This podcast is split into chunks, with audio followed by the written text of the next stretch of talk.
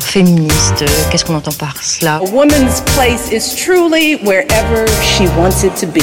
On ne naît pas femme, on le devient. Where a skinny black girl can dream of becoming president. C'est vrai qu'une femme ait la liberté d'être aussi femme ou aussi peu de femme qu'elle le veut. Nous avons en nous les ressources pour affronter nos vies. Depuis quelques mois, elle est le porte-étendard de la défense des droits des salariés en entreprise. Elle prodigue des conseils gratuits sur les comptes Instagram Balance ta startup et Balance ton agency, dont les lives sont regardés par des milliers d'abonnés. Elle se dit avocate féministe. Son idole, comme beaucoup, est Gisèle Halimi. Nous avons le plaisir de recevoir aujourd'hui, pour la journée de la femme, dans notre podcast Avocat Génération Entrepreneur, Élise Fabing, la féministe. Bonjour Élise. Bonjour Audrey. Bonjour Charlotte. Bonjour Élise. Alors, Élise, on va commencer par. Euh, en fait, on t'a reçu sur ce podcast il y a pas très longtemps, donc on a, on a, on a une impression de déjà vu. Mais cela dit, c'est pour un tout autre sujet. Euh, on a commencé notre question pour euh, toutes celles qu'on a interviewées par la même question. C'est le même déroulé. Et pour toi, ça va probablement être plus facile comme réponse que pour certaines. Est-ce que tu te définirais comme féministe? Évidemment. Évidemment, euh, sans aucune hésitation. Et euh, je tiens à préciser que ça n'est jamais un gros mot.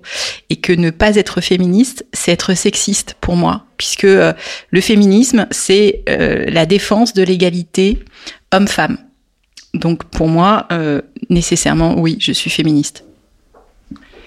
Est-ce que on a une question et peut-être que ça a une actualité particulière euh, pour toi aujourd'hui. Euh, Est-ce que tu considères que être une femme euh, ait pu constituer un avantage pour certains dossiers ou pour au, au contraire pour certains clients ça a été euh, ça a été un frein? Tu penses pas que tes clientes elles sont plus euh, plus en confiance que peut-être quelque chose comme ça? Avec Je- une femme, avec une femme? qu'avec un homme? Sans doute, c'est possible parce qu'évidemment entre femmes, on se comprend sur ce type de sujet. Et euh, c'est vrai que mon engagement euh, féministe fait que j'ai des clientes féministes. Mais est-ce que ça t'arrive de défendre euh, les hommes dans ce type de dossier, les hommes euh, accusés de harcèlement? Ça m'est arrivé une fois il y a très longtemps. Et ça t'a posé un problème? Ça m'a, ça ne m'a pas posé de problème parce qu'il, j'étais absolument convaincue de son innocence et que euh, et que le dossier était instrumentalisé pour euh, se séparer d'un salarié euh, avec beaucoup d'ancienneté, et très coûteux. Et c'était euh, c'était un dossier, euh, la supérieure hiérarchique accusait mon client de harcèlement sexuel pour des faits relativement anciens, extrêmement flous. Et dans le même temps, après euh, après que les faits se soient déroulés, avait mis sa fille euh, en stage de troisième sous sa responsabilité. Donc il y avait quelque chose qu'il ne connaît pas et j'avais été touchée par son histoire. Et moi, je suis pour euh, le droit de la défense de, toutes et tous. Donc ça te dérangerait pas du tout euh, de défendre les accusés dans les dossiers Alors, curieusement, ils viennent pas chez moi. Euh, Bizarrement. après, ça, ça- dépend. Si je si je suis convaincue de, de son innocence, ça ne me dérangerait pas.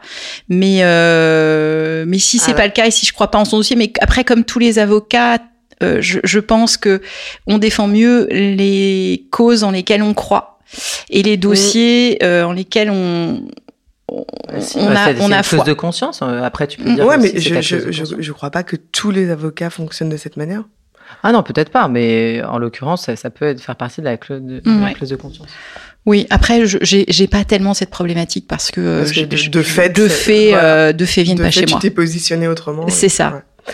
Alors, est-ce que, en tant qu'avocate, euh, tu as déjà été victime de sexisme? Bien sûr. Euh, alors il y a le classique euh, ma charmante consoeur, il y a le mademoiselle à la barre, euh, surtout quand on est euh, une jeune avocate. À l'époque aussi, quand j'étais associée avec un homme, on m'a demandé si j'étais sa maîtresse.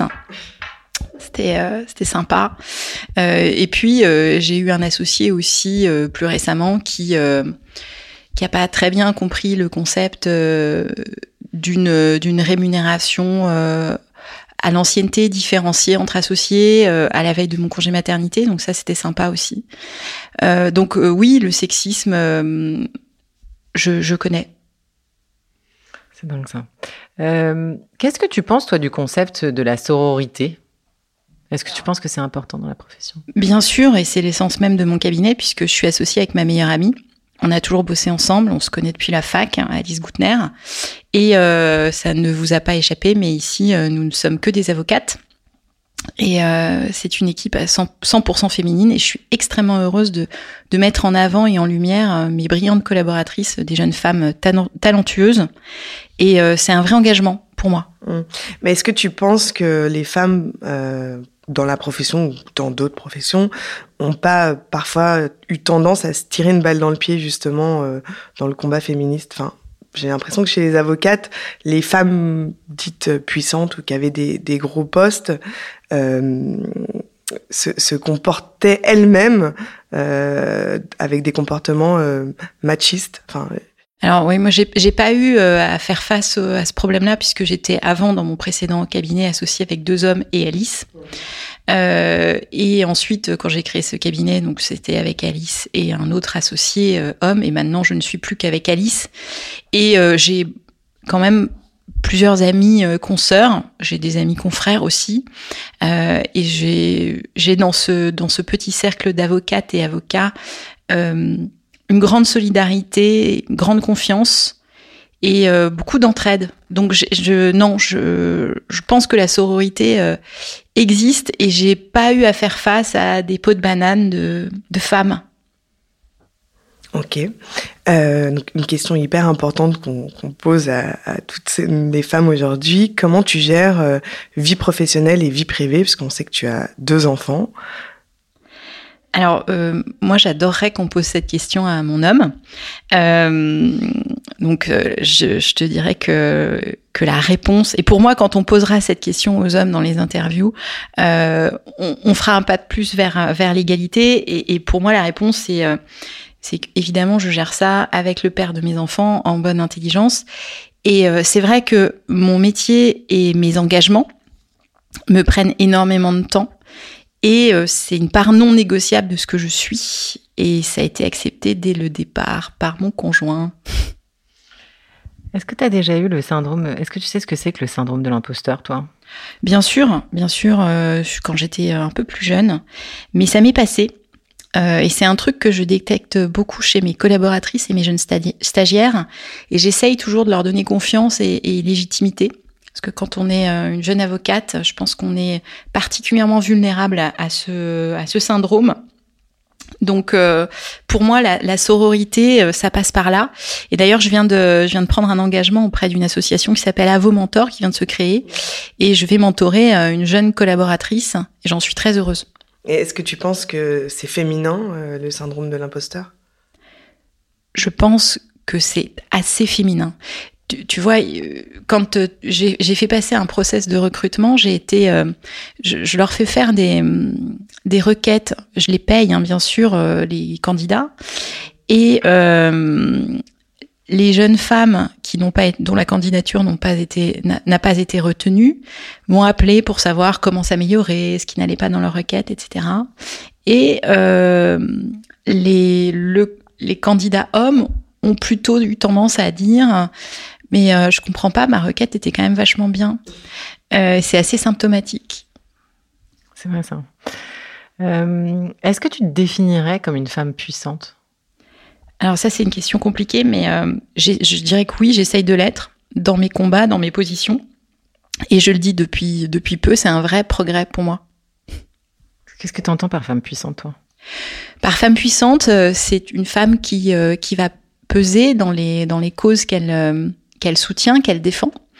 Euh, c'est quelqu'un qui va avoir de l'influence sur euh, sur certains combats et j'espère bien que euh, la cause de, du droit des salariés va être de plus en plus entendue et que euh, mon avis euh, technique de professionnel pourra aider certains politiques à se positionner sur sur des projets de réforme. Est-ce que tu dirais que tu es ambitieuse? Oui, euh, j'ai l'ambition de réussir autant que possible ma vie pro et perso. Et euh, bah, ça passe par euh, défendre les causes qui me sont chères, ça passe par euh, développer euh, mon cabinet et, et, mon équipe dont je suis euh, si fière. Et, et bah, tu, tu, le sais, hein, mon combat, c'est l'accès au droit du travail pour les salariés, la lutte contre les violences au travail. Donc j'ai pour ambition de que ces engagements soient entendus. Pour toi, le mouvement MeToo, ça t'évoque quoi en tant que femme, avocate? Alors, c'est euh, la libération de, de la parole. C'est une action qui est imparfaite, mais euh, pour moi, c'est une révolte qui est nécessaire. Le tribunal médiatique, c'est. Bah, le tribunal médiatique, non, ce sera jamais un, un tribunal médiatique parce que il n'y a pas, il y a pas condamnation et l'anonymat, ça a toujours existé. Il y a des sites type Glassdoor qui existent où tu, où tu donnes des avis anonymes sur ta, sur ton entreprise. en interne, quand tu es salarié, tu il y a plein de mécanismes et d'applications maintenant qui existent pour euh, anonymement euh, ouais, mais il y a dénoncer. T'es anonyme que quand tu dénonces, mais tu, tu dénonces euh, en donnant des noms. Donc bah, ça... Oui, oui, oui, non, bien sûr, mais dans ces mécanismes aussi. Je connais Charlotte. pas Glassdoor, moi. Bah, Glassdoor, en fait, c'est un site où tu notes ton entreprise. Tu notes ton entreprise et euh, donc c'est euh, telle entreprise, euh, combien d'étoiles, ambiance de travail, etc., etc. Donc c'est un truc qui existe depuis de nombreuses et, années. D'accord. Et c'est quelque chose qui sert pour ceux qui veulent entrer voilà, dans l'entreprise. c'est ça. C'est ça. pas pour les clients oui, de l'entreprise. Ça, bah après, c'est après ouais, c'est visible, c'est sur Google. En fait. C'est visible. C'est visible, c'est visible. Euh, là, euh, la problématique qui est posée, parce que je, je sais où tu veux m'emmener, c'est sur les comptes balance. Euh, la problématique. Je pas du tout tomber là. c'est c'est bizarre. la, la problématique des comptes balance, à mon sens, c'est l'ampleur que ça a pris mm. parce que euh, le mécanisme existait depuis longtemps. Et moi, quand j'ai commencé euh, à, de, à, faire des lives sur sur le compte Balance ton agency, il y avait euh, assez peu de follow followers en fait. Euh, c'est devenu viral avec Balance ta startup et, et, je comprends que ça pose question et c'est absolument pas un mécanisme qui est parfait. Moi, j'aurais adoré que ce soit la presse qui s'empare de ces sujets avec sa déontologie et la protection des sources. Malheureusement, c'est pas le cas et, euh, et on a affaire aujourd'hui à ce, à ce type de médias. Mais je pense que, comme pour le mouvement MeToo, il faut entendre cette révolte euh, des faibles et de ceux qui n'arrivent pas à se faire entendre par la justice. De toute façon, je vous invite à aller réécouter l'épisode numéro 7 où on a un petit peu euh, plus... On parle de ça, oui. On a un peu plus développé. développé le sujet. Mm. Euh, alors, est-ce que, euh, en tant que femme et avocate, tu as un dossier qui t'a particulièrement marqué? Alors bon, ta question, euh, te la poser à toi, c'est c'est un peu euh, une évidence qu'ils doivent tous te marquer Euh, oui. en tant que femme avocate. Oui, oui, oui. Mais évidemment, tous mes dossiers de harcèlement sexuel et de discrimination sexiste euh, me font réfléchir. Puis j'ai eu, j'ai eu une fille il y a pas très longtemps, donc ça a une, une résonance particulière et, et ça donne beaucoup de sens à, à ce combat. Mais j'ai, j'ai une de mes clientes et je pense que ça a été la, la bascule dans ma dans ma carrière et dans mon engagement.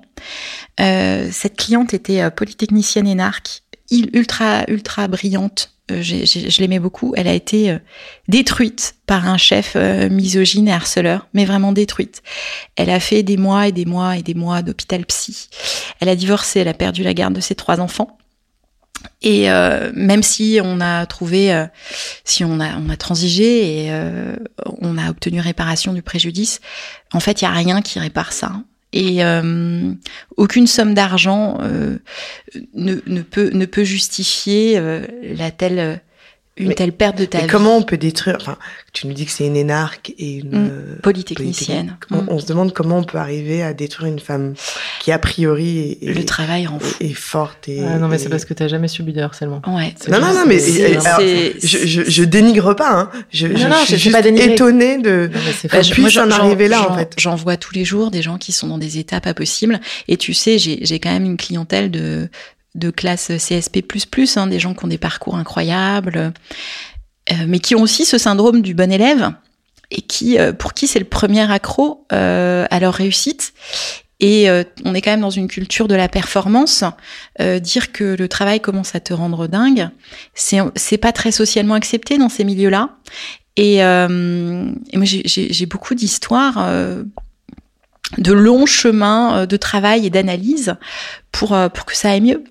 Et, et- c'est quoi euh, la tendance? C'est la dévalorisation? Alors oui, c'est alors il y a, y a plusieurs types euh, plusieurs types de harcèlement et de violence au travail, mais oui c'est la dévalorisation, euh, la perte de sens euh, du job, euh, ça va être les humiliations, euh, la remise en question de tout. la- J'ai beaucoup de mise au placard à la suite de congés maternité. Hein, ça c'est la discrimination à la maternité, c'est mon c'est un de mes combats. euh, Est-ce que les femmes sont particulièrement touchées? Bien sûr, les femmes sont extrêmement vulnérables parce que je pense qu'elles sont euh, en plus dans leur psychisme beaucoup plus sujettes à ce syndrome du bon élève qui fait qu'elles vont se remettre en question en permanence. C'est ce que je vois dans mes dossiers souvent. Euh, là, il y a pas longtemps, j'ai eu euh, une femme membre de, de Comex d'une grosse boîte, donc quand même, euh, voilà, en poste depuis 20 ans. Elle a eu besoin de me montrer des textos pour que je lui dise, bah oui, c'est du harcèlement. Elle avait besoin que moi, tiers, alors que franchement, n'importe qui aurait vu les textos, c'était c'était évident, euh, c'était évident, c'était des textos à, à Ouais, parfois, connotation on sexuelle. On, se rend plus compte. Et, et, et elle, elle, elle était euh, hyper mal, hyper gênée. Et en sortant euh, de, de mon bureau, elle m'a dit bah ça va mieux, ça m'a fait du bien que, que vous me disiez que j'étais pas folle. Euh, du coup, tu as des dossiers qui t'ont marqué. Énormément, énormément, à la question. énormément. Non, non, mais je comprends. Non, mais effectivement, compte tenu de ta matière, ça me paraît pas, ça me paraît pas fou. Euh, C'était la dernière question. Non, Euh, on a notre dernière question. euh, C'était non, c'est- je disais c'est notre la dernière question. Euh, tu sais que bah, maintenant tu sais qu'on a un podcast euh, d'entrepreneuriat et du coup euh, est-ce que tu te considères toi comme une entrepreneur Euh, alors, re, oui, évidemment, puisque je suis pour la féminisation euh, de la langue française, donc euh, entrepreneur re. Alors, on on en a parlé déjà dans le, dans le podcast. J'ai un peu de mal avec cette vision-là. parce que toute ma carrière a été a été faite au gré de des dossiers, des clients et des rencontres. Euh, j'ai jamais fait de, de business plan et euh, encore aujourd'hui j'ai du mal à avoir une une vision euh, euh, très euh, business euh, de mon cabinet. Mais ça vient, je travaille là-dessus. Je suis euh, super coachée par euh, des avocates entrepreneurs fabuleuses type euh, Alexandra Sapferi euh, ou euh, encore euh, Lila Louise Maréchaux qui euh, de temps en temps me met le nez euh, sur euh, sur ces sujets-là. Mais euh, bientôt, je le dirais, peut-être l'année prochaine. En tout cas, on peut dire que tu es une doueuse. C'est le terme très en vogue. Ah ouais, tu fais les choses. Je fais les choses, ça c'est vrai. Bon, bah, Bon, merci, beaucoup, Élise. Avec grand plaisir. À, à tr- à bientôt. À bientôt. Ce podcast a pour ambition de réveiller l'avocat entrepreneur qui sommeille en vous. Alors si vous avez envie d'oser, contactez-nous, nous vous accompagnerons dans votre projet. Si vous voulez nous suivre et nous soutenir, abonnez-vous au podcast Génération Avocat Entrepreneur, disponible sur l'ensemble des plateformes d'écoute. N'hésitez pas à le noter 5 étoiles et à en parler autour de vous. Vous pouvez nous retrouver sur nos réseaux sociaux, Charlotte Hugon, fondatrice de Votre Bien Dévoué, et Audrey Chemouli, fondatrice de Chemouli, profession libérale. À très vite pour un nouvel épisode de Génération Avocat Entrepreneur.